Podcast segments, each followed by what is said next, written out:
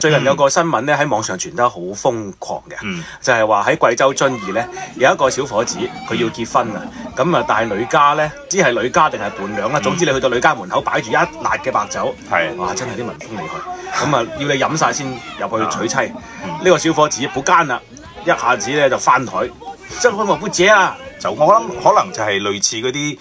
誒誒落叫接新娘嘅時候嗰啲咁嘅小遊戲。係我哋呢邊小遊戲咧，通常叫你食下辣嘢啊，飲下咩誒誒芥辣啊呢啲，但係佢有啲好過分嘅，放隻蕉落個褲浪底，要你去啊嗰啲唔得嗰啲實在係仲要影埋相發朋友圈呢樣嘢，係有時真係太低但係你又唔夠膽去反面啊！呢樣嘢真係好麻煩。所以呢個小伙子呢個市民點解會流傳嗯咁講呢？佢相信我相信佢道出好多個男人心聲嘅。係啊，但係呢條視頻咧，佢有後續嘅，嗯後續就係呢個小伙子咧拉埋個誒、呃太太，咁、嗯就拍咗一段小視頻，咁喺、網上又廣傳就話：哎呀，我哋有啲誤會啫，呢件事圓滿解決啦，我哋結咗婚。唉、我見到嘅時候咧，嗯我誒、呃心中會有咁樣嘅感覺。以後你做就炒，作為一個男人。要成立一個家室啦，佢就係成為呢個家室嘅骨幹主導者。某個程度上面嚟講咧，一個男人佢結婚嗰一日，嗯，佢其實相當於係我講登基啊，可能過咗 份，即係但佢應該係等於係成為一個家庭當中嘅主要負責人。係誒啊，呃落咗擔子喺佢身上。嗯然而一個家誒、呃兩個家庭嘅合併呢，係當中涉及好多嘅生活習慣，係或者係兩邊親戚嘅各種嘅利益格局嘅擾動。啊冇錯，即係我哋好耐以前講過一本書就係費孝通嘅《鄉土中國》，佢裏邊講到中國人嘅社會結構其實就係連議式嘅，就係、你作為一個家庭嘅核心，然後你喺呢個家庭一入咗呢個家庭之後呢，你一個連議呢就一波一波向外擴展。咁如果你呢個連議擴展得唔靚嘅話呢，你是必必然呢就會對你。即係同你有直接或者間接關係嘅嗰啲家庭組織呢，會產生一啲唔好嘅影響。係就呢個新聞呢，咁我哋呢個星期呢，就揾到一本書好有趣嘅，叫《火線領導》。呢、本書嘅作者呢，係羅納德·海費茨，係、哈佛大學肯尼迪公共學院領導力研究中心嘅創始人嚟嘅，領導力大師。嗱、千祈唔好聽到領導呢兩個字啊，事不關己。有啲人話我呢世都唔想做嘅，你做到先話唔好做啦，係嘛？啊，其實我如果覺得從大範圍嚟講呢，你從處喺每一個領域裏邊，其實你都係領導嘅。最低限度嚟講，你係自己嘅一個領導。係啊，家自己嘅領導，家庭嘅領導，尤其好似我哋啱先講呢個小伙，佢即將成為呢個大家族嘅揸 fit 人、大當家嘅時候，好啦，你牽翻走台，未來大家會對你點呢？係誒、呃因為嗱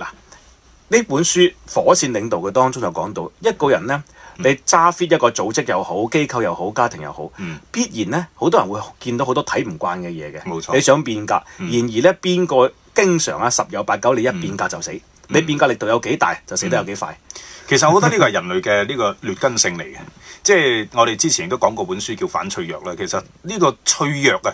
係呢個生物喺進化裏邊咧，長久形成一個心理機制嚟嘅。即嗯係大部分生物咧，佢都唔希望自己跳出呢個舒適圈，佢係希望自己長久處於一個自己覺得好舒服嘅狀態。呢、嗯個狀態如果萬一被打破嘅話咧，佢就會彈嗯起嚟，佢就會反對。係啊，我哋其實可以思考一個問題，一個陋習，大家都知道係陋習，佢何以會成為陋習呢？嗯因為有人能夠從中獲利。嗯，嗱冇錯。誒，佢呢個呢本書講到話，好多人要做喺啲變革嘅時候，嗯你可能會面對住一啲人嘅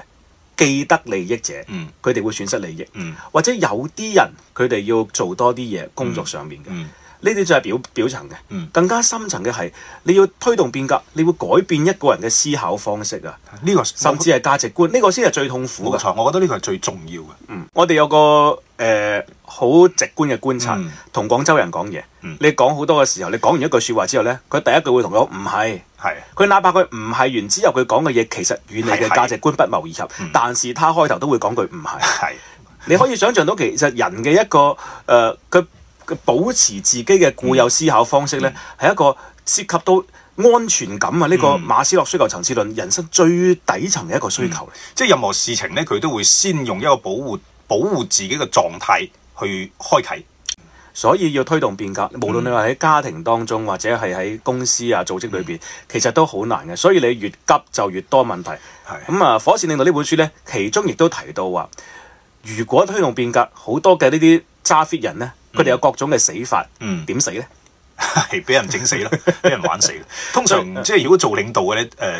誒、誒、出台嘅改革嘅措施出台得越急咧，佢越遇到嘅阻力會越大嘅。甚至乎呢本書咪講到咧，佢話即係最極端嘅一種死法就真係死鬼咗。誒有個就好似經典嘅案例，係拉賓，拉賓以色列前總理拉賓，佢係真係死鬼咗。佢唔係俾巴勒斯坦人殺死，佢係俾以色列人自己殺死嘅。咁仲有呢個土耳其嘅國父，啊有國父之稱嘅。咁佢誒海末爾，啊佢當時咧就係、帶領土耳其進入現代社會。對呢個社會帶嚟咗好大嘅呢個改革，但係佢對既得利益者咧，亦都帶嚟咗極大嘅侵犯。咁所以到最後咧，其實佢嘅下場都唔係話咁好。姑勿論你係真正嘅係領導崗位嘅領導咧，抑或係你係一個家庭嘅領導，或者一個家族誒、呃朋友圈管事的，係管事嘅。如果你係真係危及到大部分人嘅利益，唔好話大部分咯，可能一小部分咧，你都會遇到嘅阻力會越嚟越大嘅。佢得到嘅利益嗯有幾大，你遇到嘅阻力就有幾大。其實就好似呢個分鬧呢單案子嗯咁。嗱，老人家佢哋可能有慣性嘅思維啦，佢哋亦都可能通過呢啲咁樣嘅類似侮辱新郎嘅儀式，嗯獲得自己嘅存在感，又或者去考驗你呢個人。當然好多呢啲嘢並非係清晰嘅計算，而係潛意識嘅。嗯其他嗰啲人睇熱鬧得個開心啫嘛。其實大家都有，其實得到利益嘅人好多啊，最受苦係你新郎自己啫嘛。係啊，你啱先講到咧，就話呢個陋習點樣改變，其實即係有啲嘢明明大家都係知道嘅，但係如果你一嘢一槍將佢挑咗出嚟嘅話咧，咁好可能所有嘅非議就集中喺你身上。